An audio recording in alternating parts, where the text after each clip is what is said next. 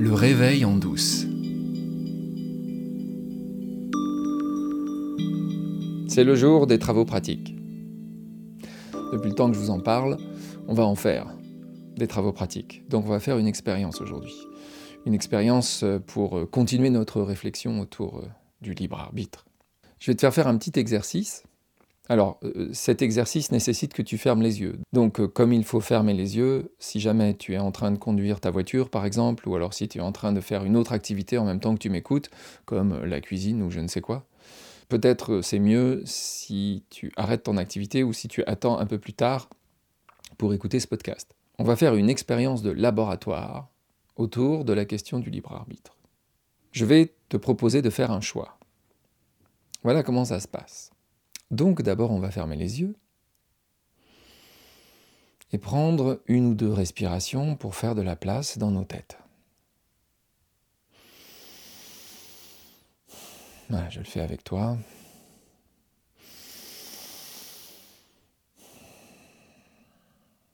Et maintenant, je vais te demander, tu gardes les yeux fermés, je vais te demander de choisir un film tu choisis n'importe quel film. Un film euh, qui te vient. Peut-être tu l'as vu, peut-être tu l'as pas vu, peut-être euh, c'est une comédie, peut-être c'est un drame, un film d'horreur. Un film. Juste, tu choisis un film. On va laisser 5 secondes.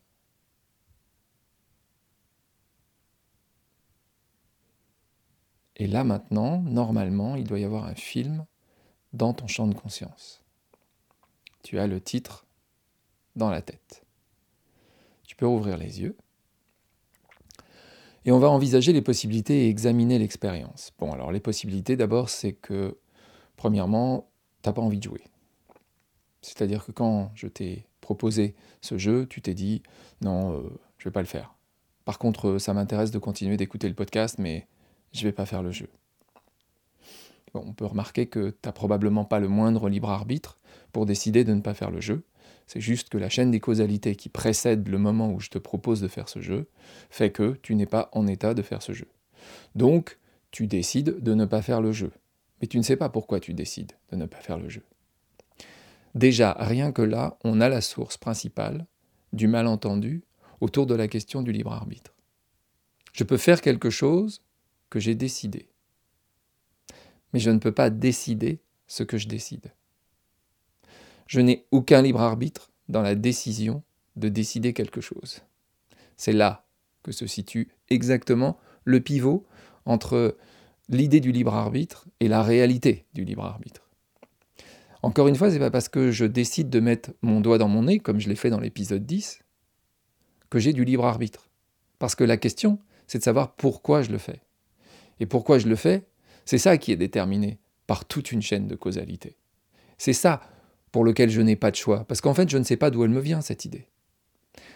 Alors donc, imaginons que tu aies décidé de ne pas jouer, on a fait le tour de la question, tu as été déterminé, ce qui s'est simplement passé, c'est qu'au moment où j'ai proposé ce jeu, ton cerveau n'avait pas la disponibilité pour jouer à ce jeu, ou alors il n'y avait pas tous les présupposés nécessaires à ce que tu acceptes de jouer à ce jeu avec moi. Pas de libre arbitre là-dedans. J'espère qu'on est d'accord. Deuxième option, tu as joué avec moi à ce jeu et donc dans ta tête, il y a le titre d'un film. Comment as-tu choisi ce film?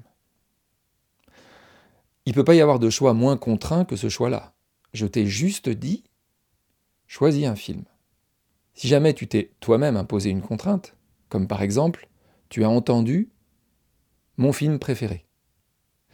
Le simple fait que je propose que tu choisisses un film, tu l'as traduit comme je vais choisir mon film préféré.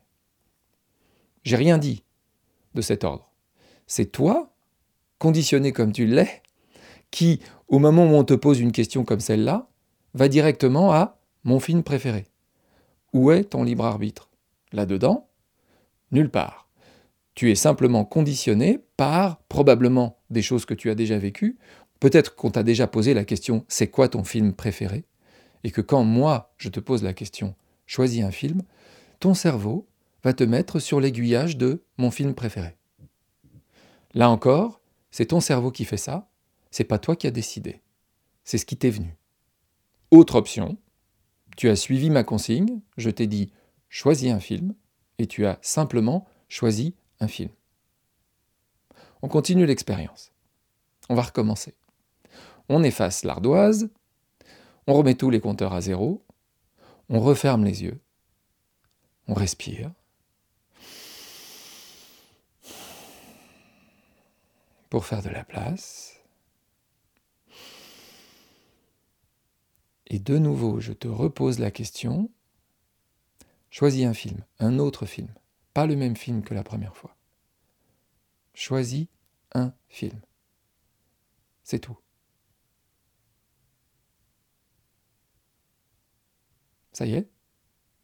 Tu as choisi ton film? J'espère que tu as choisi ton film. Tu as donc à nouveau un autre titre de film dans la tête. Comment l'as-tu choisi?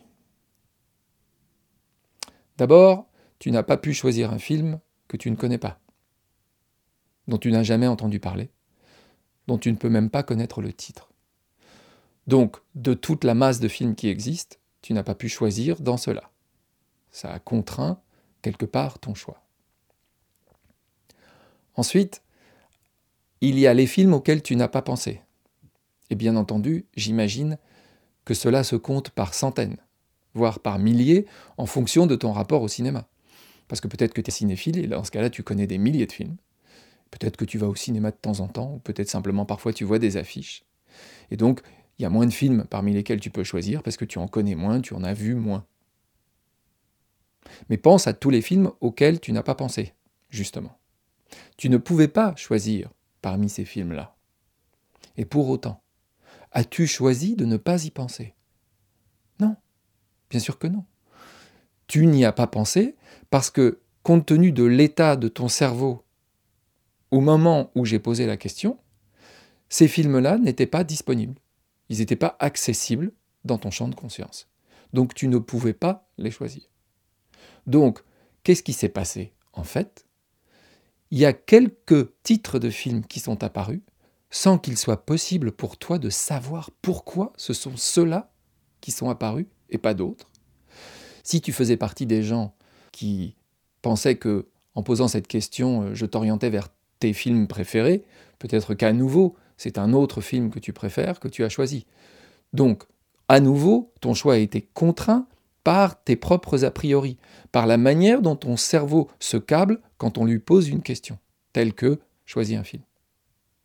Et donc, à nouveau, où est ton libre arbitre dans le choix du film que tu as fait? Si tu examines exactement ce qui s'est passé dans ta tête, tu dois pouvoir très facilement te rendre compte que c'est comme si quelqu'un qui te connaît et qui sait les films que tu connais t'en avais soufflé quelques titres dans l'oreille. Par contre, tu vas pouvoir me raconter toute une histoire autour de ça. Tu vas pouvoir me justifier ton choix en te racontant a posteriori une histoire.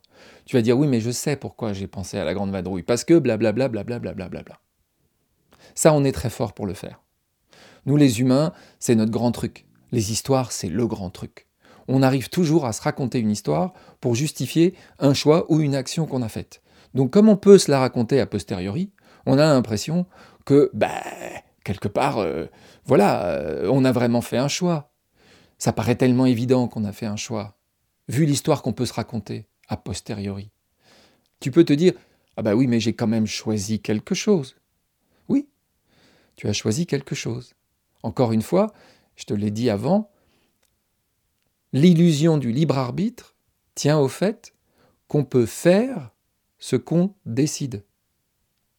Mais ce qu'on ne peut pas faire, c'est décider ce qu'on décide. Donc si on résume, qu'est-ce que ça veut dire?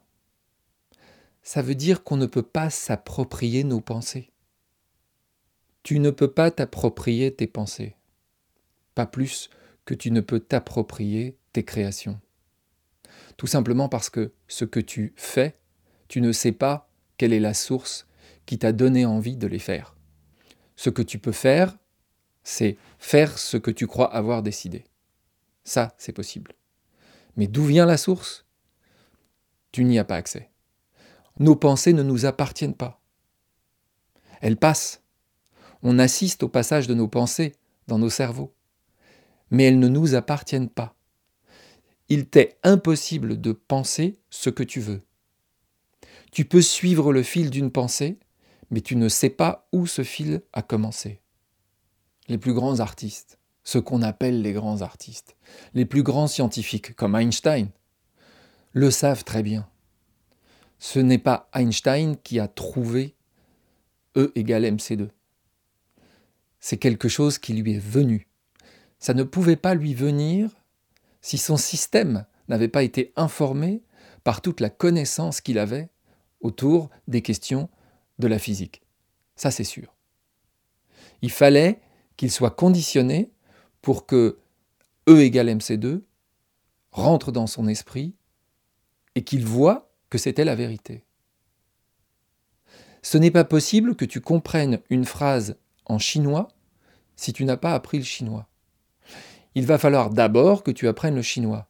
Mais la raison pour laquelle tu vas apprendre le chinois te restera toujours absolument obscure, liée à des chaînes de causalité qui n'ont rien à voir avec ton libre arbitre. Et j'espère que par ce petit exercice, j'ai pu te le prouver. Mais quelles conséquences ça a dans le champ social, ça? Toute la société t'encourage à t'approprier tes pensées, tes créations. Il y a un artiste que j'aime beaucoup, qui a fait tout un spectacle autour de la question des droits d'auteur. Il s'appelle Antoine Defort, et son spectacle c'est Un faible degré d'originalité. Je vous mets le lien d'une captation dans la description de cet épisode. C'est formidable ce qu'il écrit autour des droits d'auteur, parce que ça permet de voir à quel point c'est performant économiquement cette question du libre arbitre. Si je suis l'auteur de mes pensées, je vais monétiser mes pensées. Ce sont les miennes, elles m'appartiennent. Si tu les copies, je vais te faire un procès. Une partie gigantesque de l'économie est fondée sur la propriété. Et la propriété est fondée sur l'idée que nos idées nous appartiennent, à nous, à moi, en tant que corps-esprit, moi, j'aurais des idées exceptionnelles, elles m'appartiendraient, à moi, Livre Brunet. Comme les symphonies de Mozart lui appartiennent, comme les cantates de Bach lui appartiennent, et si je suis un ayant droit de ces gens-là, eh ben ça m'appartient, parce qu'il y a eu des gens qui ont décidé que la propriété intellectuelle, c'était quelque chose de monnayable. Et on sait à quel point c'est non seulement monnayable, mais ça permet de bâtir des fortunes. Donc ça fonctionne, cette idée. Le problème, c'est qu'elle ne tient pas debout. Le problème, c'est qu'une fois de plus, on est sur une illusion totale. Donc non seulement on a enlevé, grâce à cette illusion du libre arbitre qui s'est envolée, on a enlevé le fondement de la haine, de la jalousie, mais en plus, on a enlevé quelque chose qui est peut-être plus emmerdant, c'est qu'on a enlevé le socle de toute une économie, fondée sur l'idée que nous avons la propriété de nos pensées. Et tu vois, avec mon air de pas y toucher et mon histoire de libre arbitre, je viens dynamiter les fondements de la morale, et puis je me contente pas de ça, je dynamite aussi les fondements du capitalisme. C'est pas mal comme programme, non? Mais pour en revenir à la question qui nous préoccupe dans ce podcast la seule question qui compte. Qui suis-je? Je ne suis pas mes pensées. Je ne suis pas les métadonnées de la photo. Je ne suis pas mes traumas. Je ne suis pas mon corps. Mais alors je suis qui? Comment vais-je pouvoir m'y retrouver après toutes ces soustractions? Ne t'inquiète pas, on est sur le chemin.